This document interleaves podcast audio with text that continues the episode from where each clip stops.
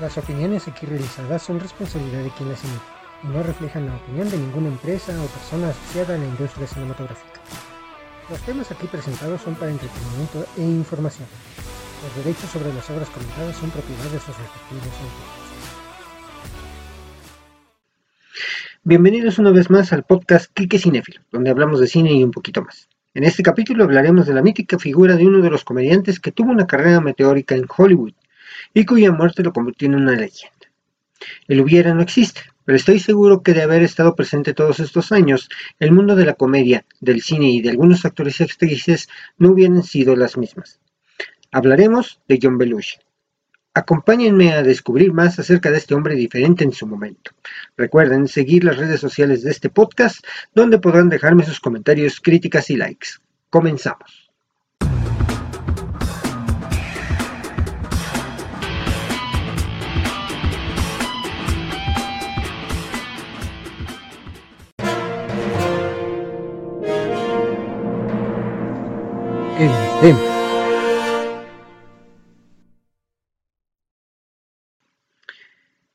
Mi modo de ver y disfrutar del cine fueron marcadas desde muy temprana edad de mi vida. Una película en particular me hizo adentrarme en la comedia musical y absurda. Igualmente aderezada con lo que puso de moda aquella película protagonizada por Paul Reynolds, llamada Smokey and the Bandit, las persecuciones de toda la policía contra un solo individuo y su consecuente destrozo de vehículos a diestra y siniestra. Esa película además me hizo conocer algunos ritmos musicales, como el gospel. La película de la cual les estoy hablando es Los Hermanos Caradura, o The Blues Brothers en inglés. Después, ya con la oportunidad que brindaba tener videocasetera en casa, pude disfrutar de películas como 1941 y National Lampoon's Animal House, mismas que no podría ver en el cine por mi edad. Sin embargo, después de haber visto estas cintas no volví a saber nada del protagonista, hasta que leí una nota en algún periódico donde hablaban de su trágica muerte, uno o dos años antes. John Belushi nació el 24 de enero de 1949, hijo de Adam y Agnes Belushi, John tuvo tres hermanos, Marian, Jim y Billy. John se graduó de Wheaton Central High School en Illinois en 1967. Era uno de los niños populares. Fue votado como el rey del regreso a casa y nombrado el más humorístico. John también fue el co-capitán del equipo de fútbol de la escuela. Con 5 pies 9 pulgadas de altura y 170 libras de peso, era un apoyador medio de conferencia conocido por sus compañeros de equipo como Killer Belushi. John también actuó en un programa de variedades donde llamó la atención de Judith Jacqueline, quien se convertiría en su novia de la escuela secundaria y futura esposa. John rechazó una beca de fútbol en Western, Illinois, y decidió asistir a Illinois, a Illinois Wesleyan. No fue aceptado allí y terminó en la Universidad de Wisconsin Whitewater. Permaneció allí durante un año y en el verano de 1968 regresó a Wheaton. En el otoño se matriculó en el College of Dupaguet, que es una universidad de dos años. El 5 de enero de 1970 se graduó con un título asociado en artes generales. El padre de John, Adam, Llegó a Estados Unidos desde Albania en 1934. Poseía y operaba dos restaurantes y tenía la intención de pasar el negocio familiar a John, pero él se negó. John tenía otras cosas en mente. En febrero de 1971, John fue a Chicago para hacer una audición para el grupo de comedia de Second City, que presentaba programas que incorporaban parodias ensayadas seguidas de una hora de improvisación. John consiguió el trabajo y con solo 22 años era el miembro más joven en la historia del grupo. Otros pronto se dieron cuenta de que John fácilmente podía robar una escena. Interpretó a muchos personajes diferentes, desde el alcalde de Chicago hasta Hamlet. Como diría John como Hamlet, ser, ser. Seguro que es mejor que no ser. Para el otoño de 1971, La estrella de John estaba aumentando rápidamente. Con su impecable impresión de Joe Cocker, completa con los inconfundibles movimientos corporales y expresiones faciales de Joe. John ahora aparecía en los programas de Second City seis días a la semana y era la estrella del programa. Cuando un ex actor de Troop le preguntó a John cómo estaba tan relajado en el escenario, John respondió, porque ese es el único lugar donde sé lo que estoy haciendo. En la primavera de 1972, después de 14 meses con Second City, llegó el momento de pasar a otras cosas. En octubre de 1972, Tony Hendra de National Lampoon Magazine vino a ver a John en Second City. Tony se había enterado de la actuación de Cocker de Belushi y estaba buscando más ayuda para su programa de Lemmings. Lemmings era un programa de parodia que se burlaba de músicos populares y de todo lo demás. Tony quedó impresionado y le ofreció a John un trabajo en National Lampoon en Nueva York, que John aceptó. Mientras Lemmings continuó atrayendo multitudes con John, como la actuación principal, también comenzó a trabajar con National Lampoon Radio Hour, fue durante una visita al capítulo de Toronto de Second City Comedy Troupe que John conocía a un hombre muy talentoso llamado Dan Aykroyd, que se convertiría en su mejor amigo. John le ofreció a Dan un trabajo en National Lampoon, que Dan no pudo aceptar debido a compromisos previos. Pero los dos prometieron mantenerse en contacto. Continuarían creando juntos la historia del entretenimiento. El 11 de febrero de 1975, NBC llamó a Lorne Michaels. Buscaban un programa que atrajera a las audiencias más jóvenes para ocupar el espacio de las 11.30 a la 1 de la mañana. Las clasificaciones difíciles. El páramo de la televisión nocturna. El sábado por la noche. Michaels saltó el tiro con una advertencia. El programa debe de transmitirse en vivo. NBC estuvo de acuerdo y Lawrence se dispuso a montar el programa incluido el elenco que pudiera manejar los rigores y la presión de la televisión en vivo. Entre los primeros miembros del reparto contratados se encontraban Chevy Chase, Dan Aykroyd, Gilda Ratner y Garrett Morris. Posteriormente se instó a Lorne a contratar a John, pero se mostró reacio porque pensó que John era demasiado renegado y obstinado. En su única entrevista con Lorne, John anunció que odiaba la televisión y que solo estaba hablando con Lorne porque que porque escuchó que este programa sería diferente. Lorne no quedó impresionado, y ciertamente no necesitaba un actor que se considerara un director. Independientemente, John se las arregló para conseguir una audición para el programa. John había estado desarrollando un personaje samurái japonés cuya comunicación básica era a través de gruñidos expresivos y japonés inventado, pero entusiasta.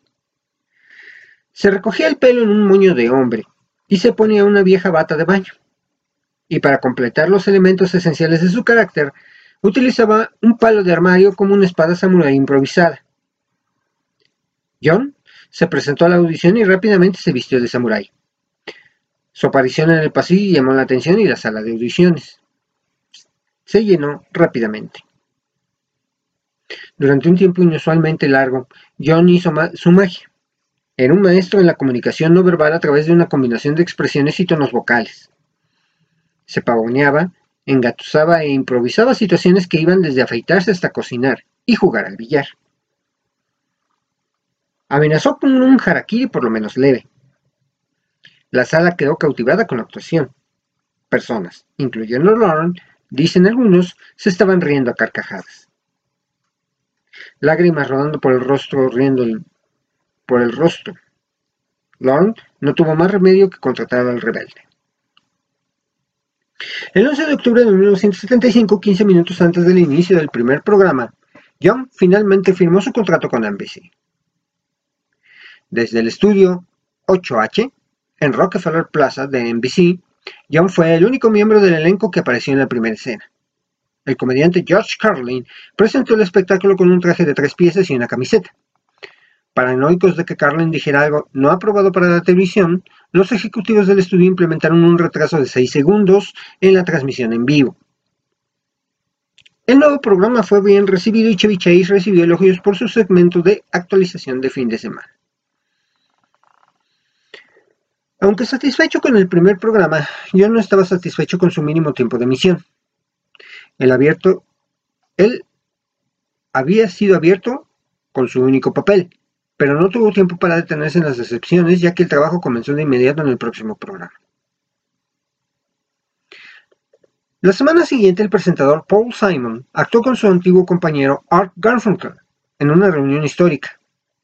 John estaba contento con los invitados de alto perfil, pero descontento de que los jugadores que no estaban listos para el horario de máxima audiencia estuvieran en segundo plano frente a los invitados, de los cuales había varios. Aparte de Simon en Garfunkel, Randy Newman y Phoebe Snow también interpretaron canciones para agregar a eso. También se emitieron dos videos pregrabados, uno un corto de Albert Brooks y otro en el que Paul Simon jugaba baloncesto con el miembro del Salón de la Fama Connie Hawkins. Para colmo de males, la única actuación del elenco fue una breve escena en la que se vistieron como abejas. Se trataba de una continuación de un boceto de abejas del primer espectáculo, que en el mejor de los casos había fracasado. No hubo mucho en la escena, en gran medida jugó con la imagen de vestir a los miembros del elenco con un disfraz de aspecto divertido. John estaba molesto. Consideraba degradante tener que ponerse un disfraz para hacer reír, y traer a las abejas por segunda vez no era mejor que la primera. Creía que el corazón y la base del programa serían los sketch cómicos y quería tener la oportunidad de demostrarlo. Quería escribir con, con sustancia y dio a conocer su opinión. Como suele suceder en Saturday Night Live, la intriga detrás de escena de las personalidades se abrió camino en el programa. En el tercer episodio, presentado por Rob Reiner, las abejas hicieron otra aparición. En esta versión, Reiner se molesta porque las abejas están arruinando su escena, mientras el elenco permanece abatido. John se acerca y los defiende. Lo sentimos, señor Reiner, pero ya ve, tienen a Norman Lear y un personal de reacción de primer nivel, pero esto es todo lo que se les ocurrió. Después de una disculpa de payaso triste, John se retira, pero después de un momento de reconsideración, regresa para decirle a Rainer que se vaya. ¿Crees que nos gusta esto? Somos como tú hace cinco años, señor Hollywood, el pez gordo del espectáculo número uno de California. Lo que nadie podría haber predicho fue la forma en que John maniobró la antena de la abeja mientras hablaba. Solo se sumaba la tontería visual. La sutil pero divertida reacción de Rob Reiner a la antena también fue invaluable. Después de una breve pero minuciosa reprimenda, John saca las abejas del escenario con orgullo y triunfo. La audiencia estalló en carcajadas y le gustara o no a John, acababa de consolidar a las abejas como los primeros personajes notables de Saturday Night Live. El tercer programa también le dio a John otra oportunidad de ofrecer su propio estilo de humor. Gracias a una solicitud del anfitrión, que había visto actuar a John en Lemmings, John debutó con su impresión de Joe Cocker, imitando los estilos de voz grave del mismo y el lenguaje corporal errático. John retorció y contorsionó su cuerpo de formas nunca antes vistas. Giró y cayó al suelo. Se vació una cerveza por la garganta, la escupió a varios pies en el aire y luego inexplicablemente se convirtió en un balancín humano mientras luchaba por ponerse de pie. Todas las veces que Ron había visto esto en los ensayos, todavía estaba anonadado por la actuación, por decirlo menos. John lo clavó. La parodia del Samurai de John debutó en el 13 de diciembre de 1975 con un poco de ayuda de Richard Pryor. Los dos aparecieron como samuráis en duelo, y el personaje se convirtió inmediatamente en el favorito de la audiencia. John interpretaría a muchos personajes divertidos, desde Beethoven hasta el dueño del, restaurante griego y el capitán Kirk de Star Trek. A medida que avanzaba el programa, la amistad de John y Dan creció y pronto se convirtieron en mejores amigos y socios. Con la idea de los Brooks Brothers en el fondo de sus mentes, sintieron que era hora de introducir música en la mezcla. Se les ocurrió una idea que les daría la oportunidad de jugar y cantar y sacar a las abejas del agua. El 17 de enero de 1976, John y Dan se pusieron de nuevo los disfraces de abejas, pero esta vez con una actitud. John llevaba un par de anteojos de aviador amarillos y masticaba, chicle con descaro, mientras Dan añadía sombreros de tarta de cerdo y gafas de sol a sus pertrechos. con Saturday Night Live OB Band apoyándolos, incluido Daniel en el arpa, John agarró el micrófono y cantó esas ahora famosas palabras. Soy una abeja rey, nena, quiero que seas mi reina. Un, poco más de dos años después, el 22 de abril de 1978, Jake y Elwood fueron presentados como invitados musicales por el futuro líder de Blues, de, Blues Brothers Band, Paul Schaffer, con esta historia ficticia. En 1969, Marshall Checker, del legendario Checkers Records, me llamó para un nuevo acto de blues que estaba tocando en los pequeños y funky clubs del South Side de Chicago.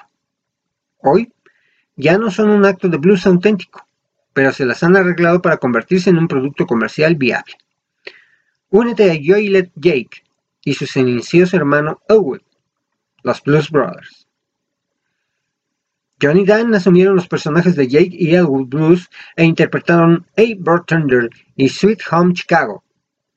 Así fue como nacieron los Blues Brothers. John Belushi siguió siendo parte de Saturday Night Live hasta septiembre de 1979, después de cuatro temporadas y 87 programas. En el verano de 1977, un joven director llamado John Landis conoció a Belushi.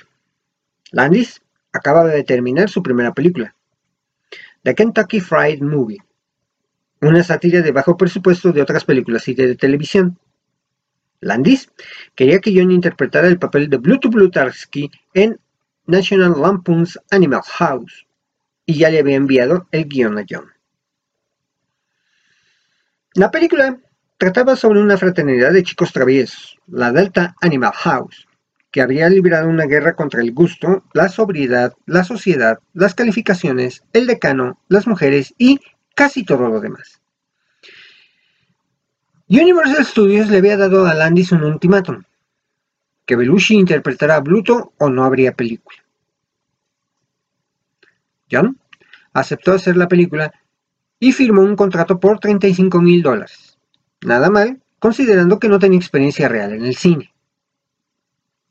Originalmente había un papel para el amigo de John, Dan Aykroyd, para interpretar a al día D, un fanático de las motocicletas, y John realmente quería que él asumiera ese papel. Pero mientras esperaba que comenzara la filmación, John firmó un contrato para hacer Going South, dirigida y protagonizada por Jack Nicholson. John Landis se propuso encontrar un campus universitario para comenzar a filmar, ya que no podían pagar un costoso set de Hollywood. Después de que más de 50 universidades los rechazaran, la Universidad de Oregon, en Eugene, finalmente les dio permiso. Para mantenerse dentro del presupuesto, solo tuvieron 30 días para terminar el rodaje en el lugar, lo que significó 6 días a la semana de trabajo para el elenco y el equipo. Landis quería que John usara sus expresiones faciales al máximo. Incluso cortó líneas de John para tener que depender aún más de su comedia física. Landis Rápidamente se dio cuenta de que, cuando John entró en una escena, se hizo cargo de ella y comenzó a ajustar la película alrededor de las salidas y entradas de Bluto. John interpretó el papel de Bluto a la perfección, y Animal House estaba a punto de lanzar a Belushi al estrellato. La película se estrenó el 28 de julio de 1978 y se convirtió en la comedia más taquillera de su época. Ese año, John tuvo una película número uno, un programa de televisión número uno y un disco número uno con Briefcase Full of Blues de Blues Brothers.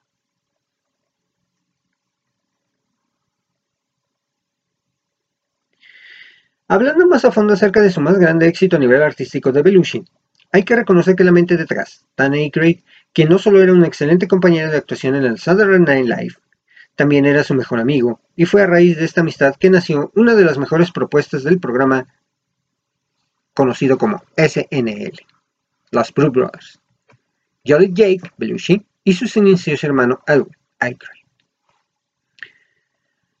Todo comenzó con, con uno de los sketches donde ambos aparecían disfrazados de abeja haciendo la versión de Slim Harper I Am King Bee, acompañados por la banda del programa. Un grupo de saxofonistas de sesionistas excelentes dirigidos por Paul Schaffer. Pero fue poco después, una noche en la que salían de haber asistido a un show de blues en el Holland Tunnel, un lugar bastante espantoso en el que se reunían gente de su programa, humoristas, escritores y vendedores de drogas, que ya bien colocados fantasearon con hacer un dúo que hiciese música negra. Aykroyd es un entendido en esa materia y un armoniquista respetable. La idea era sumar a Howard Shar, asesor musical del SNL, al proyecto. Los Bruce Brothers tenían un 50% de, de, genuina musicalidad y otro 50% de parodia. Y su, y su lanzamiento fue exitoso desde el primer momento. Vestidos con trajes negros vintage, corbatas angostas, sombreros de fieltro y eternos anteojos de sol, hicieron un repertorio de clásicos del soul y del rhythm and blues, con interpretaciones enérgicas y con un sonido que dejaba en evidencia la calidad de la propuesta.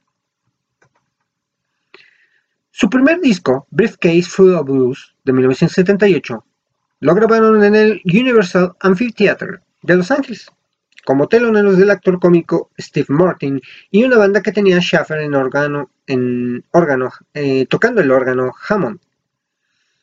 Steve Cooper y Matt Murphy en guitarras, Donald Dunn en bajo y nada menos que Steve Jordan. En la batería y una sección de vientos casi perfecta. La claridad para desarrollar el proyecto se notaba en la inteligencia con la que los Blues Brothers reunieron a semejante banda. Primero en ventas en el Billboard. Se convirtió rápidamente en un disco de platino y llegó la película The Blues Brothers en 1980, aquí conocida como Los Hermanos Caradura. Un largometraje en el que aparecen Ray Charles, Aretha Franklin, James Brown, Cap Calloway, John Lee Hooker, Trigg y Steven Spielberg, entre otros. Podríamos decir que The Blues Brothers, los hermanos Caderuda, se convirtió en su testamento fílmico y aunque posteriormente filmó dos películas llamadas Neighbors y Continental Divide, ambas de 1981, tanto su actuación en aquella película como su éxito la hacen su mejor recuerdo. Aunque estuvo teñido por esa faceta fuertemente autodestructiva de Belushi mientras que el guitarrista de The Police, Andy Summers, señaló en su autobiografía que nunca vi a nadie dilapidar tantos gramos de cocaína, el director John Landis debió tirar más de una vez al inodoro la mercancía del actor. Yo entraba en el set de filmación como una locomotora humana, recordaban testigos del rodaje. Dan y John pasaron una tarde en la playa hablando y surgió el tema de sus muertes. Era una de esas conversaciones que a veces tienen los buenos amigos. Estaban escuchando una canción de The Lost Ventures llamada The 2000, The 2000 Pound P. La canción estaba llena de guitarras que sonaban duras y era el tipo de música que era popular en los años 60, con solo un toque de punk. Aykroyd tenía un favor que pedirle a John. Tienes que prometerme algo, dijo Aykroyd. Si muero antes que tú, Tienes que poner esta cinta en mi funeral, porque es... Dan.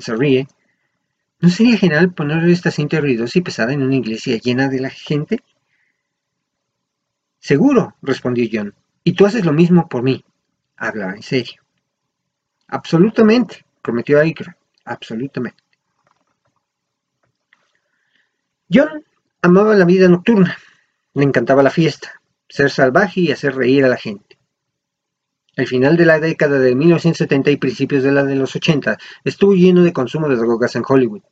Había drogas por todos lados. Los productores, directores y demás actores parecían estar utilizándolos. John no fue la excepción. La muerte de John Belushi, poco más que dramática, fue obra de aquella época de libertinaje que vivían los famosos. Fue la primera víctima del carril rápido de Hollywood en los tempranos años 80 el primer aviso que los tiempos de desenfreno en Los Ángeles estaban por terminar, y la muerte por sobredosis en marzo de, 1982, con apenas 33 años, tomó por sorpresa casi todos. Ya que su fuerte adicción se había mantenido en reserva para el gran público, donde en aquellos tiempos, en el negocio del entretenimiento este tipo de asuntos se ventilaba poco. Es más, Tras su muerte cundió la alarma entre las estrellas de cine y televisión que comenzaron a frecuentar con cierta diversidad con, con, suerte diversa los centros de rehabilitación, entre ellos el entrañable, el entrañable Robin Williams, que estuvo con Belushi en aquella trágica noche de su muerte. Cuatro años de televisión como uno de los conductores de Saturday Night Live, siete películas, en especial Colegio de Animales de 1978 o Animal House, donde hizo el vandálico estudiante John Blutarsky y su exitoso proyecto musical Blues Brothers,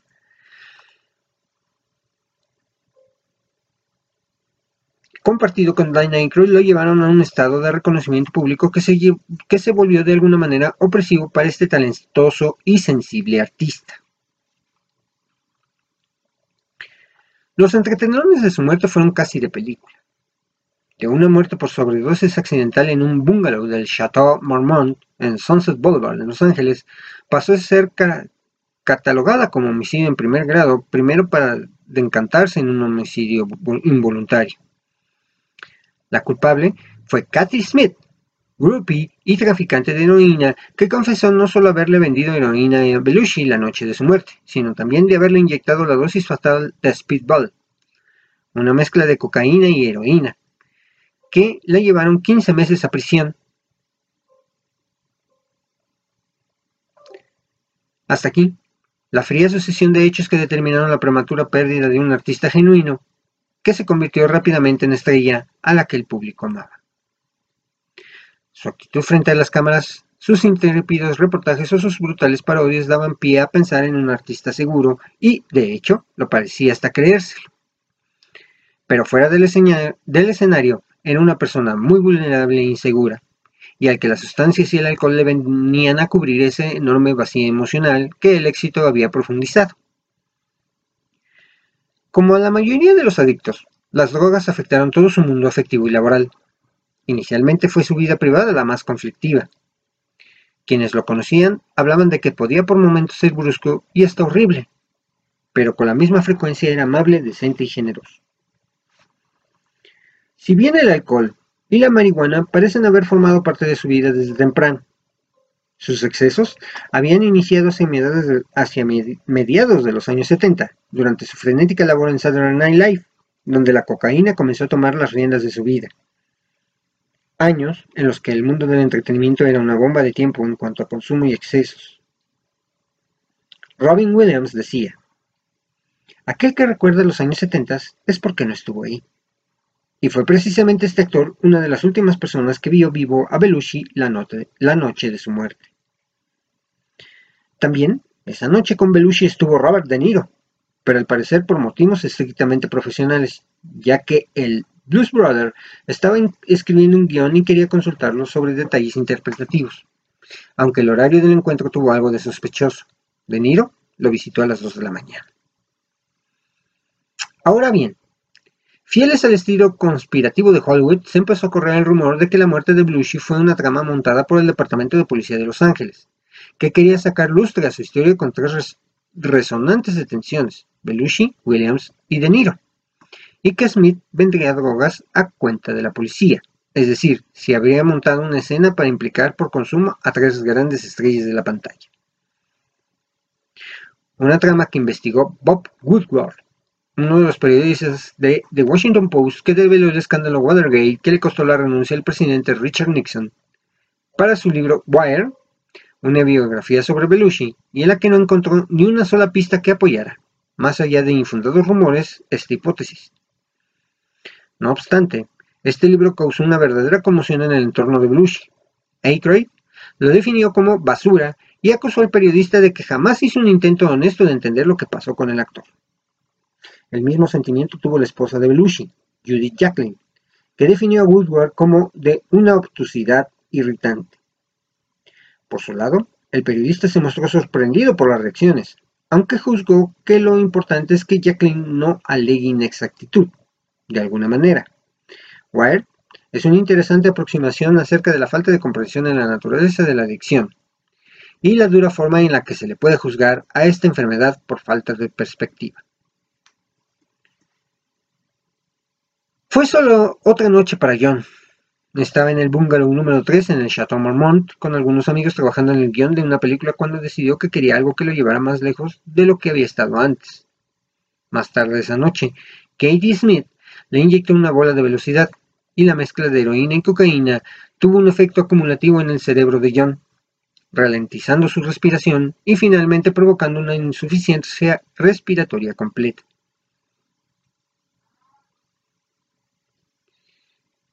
El martes 9 de marzo de 1982, John fue enterrado en el cementerio de Apples Hills en Martha's Vineyard. Ben Aykroyd, vestido con una chaqueta de cuero negra y jeans negros, encabezó la procesión fúnebre hasta el cementerio en su motocicleta.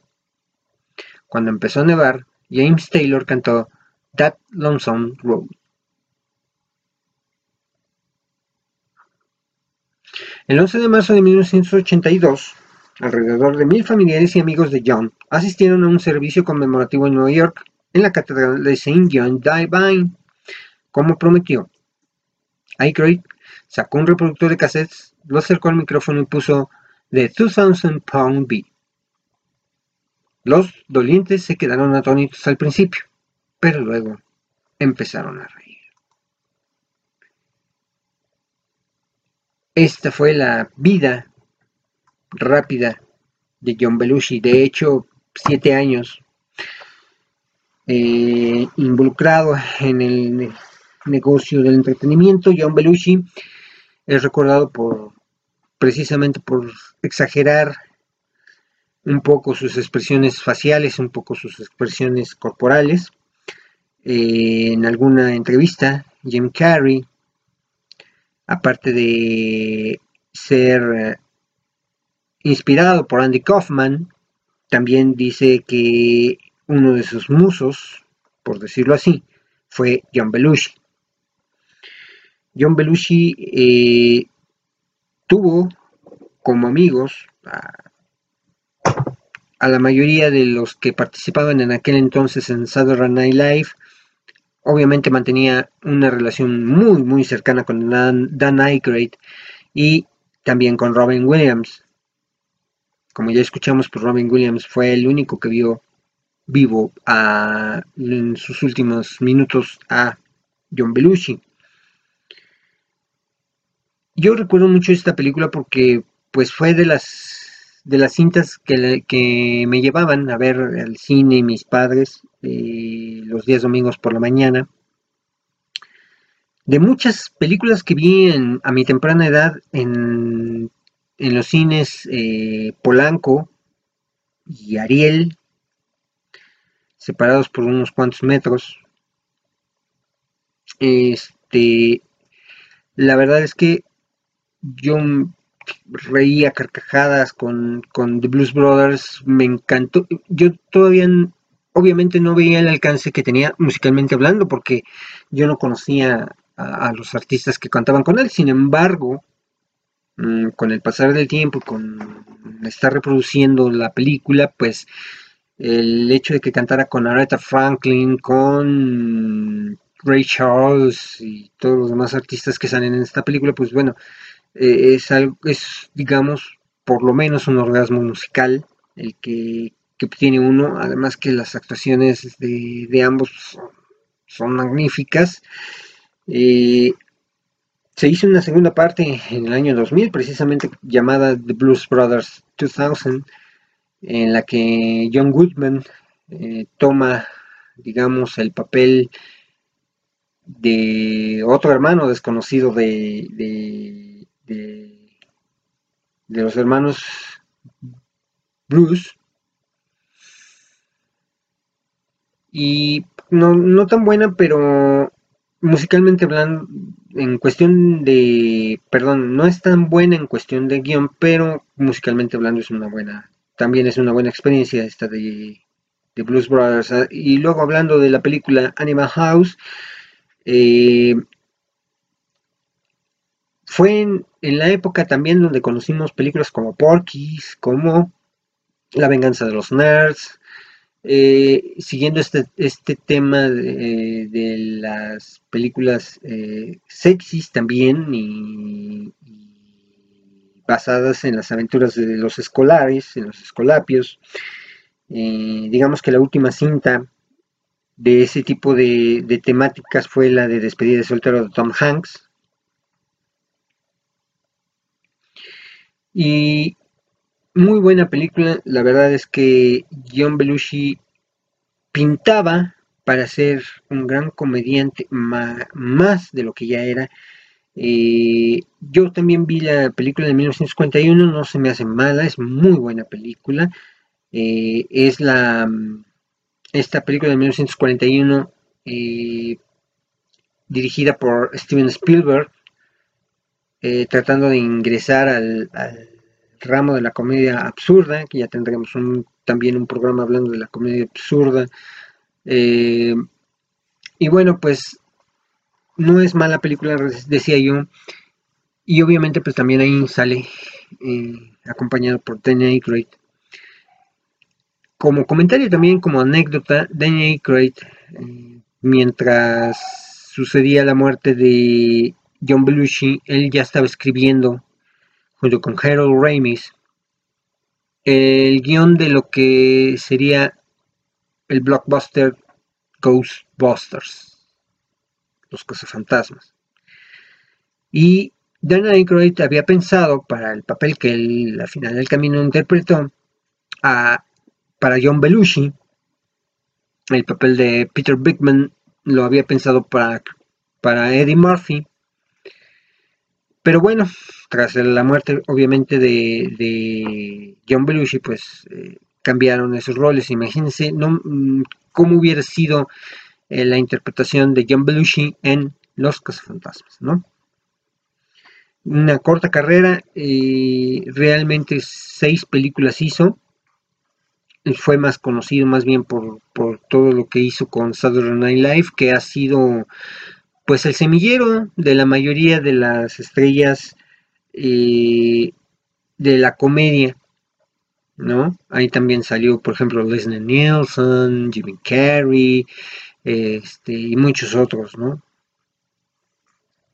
Y bueno, pues hay un documental, se los recomiendo, a ver si lo pueden buscar por ahí, se llama Belushi, este fue producido por Showtime, eh, por ahí lo vi en una una plataforma digital, pero este, se las confirmo y les volveré a, hablar un poquito de este, de este documental.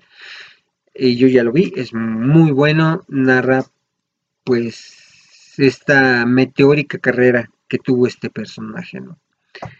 Y regresando un poquito a, mi experiencia cuando yo la vi en el cine, pues como les digo, yo me reí muchísimo la parte donde, donde supuestamente el coche eh, que es una patrulla que compra de negro y toda deshecha y termina deshecha definitivamente. Prácticamente llegan con el volante a su destino, nada más.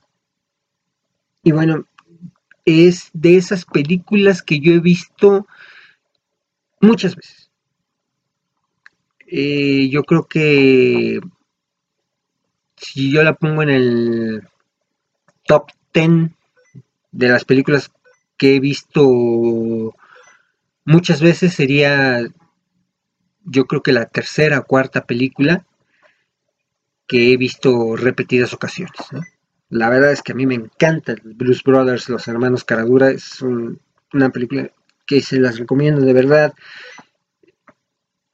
Hoy día la veríamos como una película hasta tonta, muy inocente, la verdad. Eh, en alguna ocasión yo recuerdo que Whoopi Goldberg cuando hizo eh, aquellas películas de, de la monjita, se, me fue este, el nombre de la película, eh, en alguna ocasión comentó que precisamente se inspiró en The Blues Brothers para hacer cambio de hábito, ya me acordé, las películas de cambio de hábito, este, se inspiró en, en The Blues Brothers. Entonces, pues bueno, esta fue la corta historia de John Belushi. Seguimos en el programa. Síguenme en mis redes sociales. Facebook, diagonal, Quique Cinefilo. Twitter, arroba Cinefilo Quique. en Instagram arroba kike-cinéfilo. Busca mis videos en el canal de YouTube Kike Cinéfilo. Dale a la campanita y suscríbete. Y estoy disponible en Spotify, Google Podcast y Apple Podcast.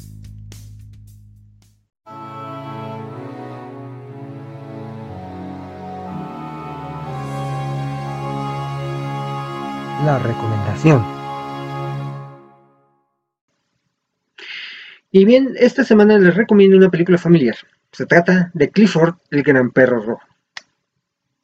Clifford, The Big Red Dog, es una película de comedia familiar de acción en vivo y animada por computadora dirigida por Walt Becker, a partir de un guion de Jay Sherrick, David Ron y Blaze Hemingway. Basada en una historia escrita por Justin Madden y Ellen Rappaport. Esta está basada en el libro para niños serie del mismo nombre de Norman Rockwell.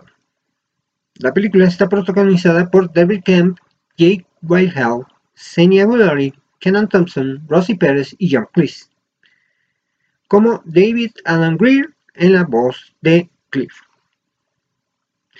La película se proyectó sin previo aviso el 26 de agosto de 2021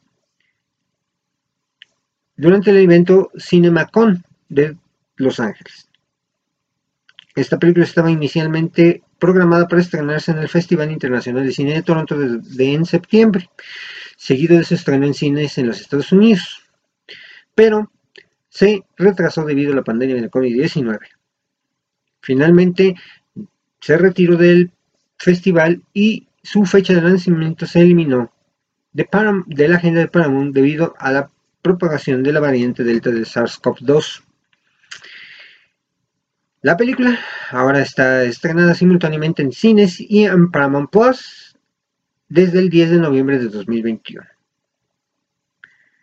La historia nos cuenta que mientras la estudiante secundaria Emily Elizabeth lucha por encajar en casa y en la escuela, descubre un pequeño cachorro rojo que está destinado a convertirse en su mejor amigo de un rescatador de animales mágicos. Cuando Clifford se convierte en un perro rojo gigantesco en su apartamento de la ciudad de Nueva York y atrae la atención de una empresa de genética que desea aumentar el tamaño de los animales, Emily y su despistado tío Casey tienen que luchar contra las fuerzas de la codicia mientras corren a través de Nueva York y dan un mordisco a la gran manzana. En el camino, Clifford afecta la vida de todos los que lo rodean y les enseña a Emily y a su tío el verdadero significado de la aceptación y el amor incondicional. Este personaje está basado en los libros de Scholastic. Clifford le enseñará al mundo cómo amar en grande. Continuamos.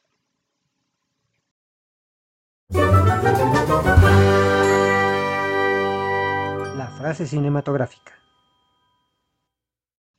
La frase cinematográfica de esta semana es Toga, Toga. ¿Quién la menciona?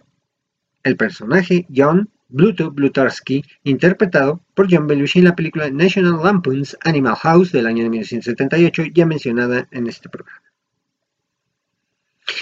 Pues bueno, por esta semana es todo, espero que el tema de hoy haya sido de su agrado, espero sus comentarios, críticas y sugerencias en las redes sociales de este programa.